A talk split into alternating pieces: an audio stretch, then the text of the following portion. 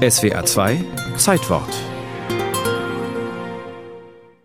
Ein herrlicher Sommertag geht zu Ende in Binz auf der Ostseeinsel Rügen. Wieder waren tausende Berliner angereist, die hier ihren Urlaub verbringen wollten, dazu zahllose Tagesgäste, denn ein Pferderennen war angesagt und eine weitere Sensation. Die kaiserliche Kriegsmarine ankerte mit den Linienschiffen Preußen, Hessen, Pommern, Schlesien, Ostfriesland und Thüringen auf Rede. Und wer wollte, der durfte sie besuchen. Die Zeitung Fremdenliste Rügenscher Bäder hatte auch dieses Ereignis annonciert und darauf hingewiesen, dass die Seebrücke, die den Namen des Prinzen Heinrich trug, beim letzten Marinebesuch an einem Nachmittag 15.000 Besucher ertragen musste. Ähnlich viele mögen es auch an diesem 28. Juli 1912 gewesen sein, die sich auf der knapp 600 Meter langen, in die Ostsee hineinragenden Brücke befanden, auf dieser in Deutschland einmaligen und als sehenswert gerühmten Konstruktion, die man nur nach dem Entrichten einer Gebühr von zehn Pfennigen betreten durfte.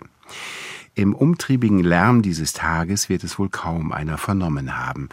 Das Ächzen und Stöhnen eines etwa sieben bis acht Meter langen Brückenbalkens, auf dem die Latten befestigt waren, die die Fußgänger vom darunterliegenden Meer trennten. Gegen 18.15 Uhr wurde aus dem Ächzen ein Knirschen, ein Kreischen, ein Krachen. Der Balken zerbrach, die Planken lösten sich, wer eben noch oben auf der Brücke stand, war unversehens in die Tiefe gestürzt. Sechs Meter Meter tief war das Wasser hier und kaum einer konnte schwimmen. Was für ein Glück, dass sich Seeleute in der Nähe befanden. Beherzt sprangen sie, teils uniformiert, hinterher, zogen einen um den anderen aus dem Wasser. Mancher konnte mit einem Seil nach oben gezogen werden, andere erwischten Rettungsgürtel, die von Bord des eben angelegten Dampfers Kronprinz Wilhelm geworfen worden waren, eines Dampfers, der Touristen von Rügen ans Festland zurückbringen sollte. Von den anderen Schiffen wurden Signalraketen in die Luft geschossen, leuchtende Hilferufe. Und in dieser dramatischen Situation, als Ärzte auf den Rettungssteg eilten, um erste Hilfe zu leisten, als Mütter und Väter angstvoll nach ihren Söhnen und Töchtern suchten, da machte sich in der Tragödie eine deutsche Komödie breit. Der Brückenwärter beharrte darauf, dass die Ärzte vor dem Betreten das Eintrittsgeld zahlten, dass Angehörigen nur nach Entrichtung des Obolus Zutritt gewährt wurde. Ja, selbst Gerettete und Retter sollten zahlen. Bis der Mann, wie es später ein Stettiner Zeitungsredakteur notierte, gewaltsam zur Seite gedrängt wurde. Nicht genug. Wer den Geretteten belebenden Cognac aus dem nahegelegenen Wirtshaus verabreichen wollte, wurde zugleich zur Kasse gebeten.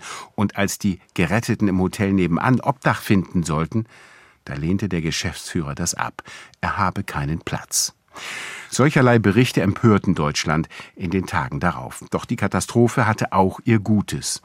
Der aus Heidelberg stammende Student Walter Brunner der ebenfalls in Binz Menschenleben gerettet hatte, betrieb anschließend die Gründung der Deutschen Lebensrettungsgesellschaft DLRG, die im Jahr darauf gegründet wurde. Der deutsche Kaiser zeichnete die Lebensretter von Binz, Offiziere und Matrosen mit Orden aus und einem der Retter, dem in Berlin stationierten Sergeanten Richard Römer, der ohne Urlaubsschein auf Binz geweilt und mindestens acht Menschen aus dem Wasser gezogen hatte, ihm widmete seine Heimatstadt Hohenlimburg eine ganze Straße.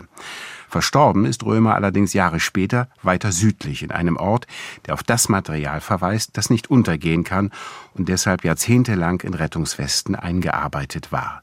Im badischen Kork nahe Offenburg.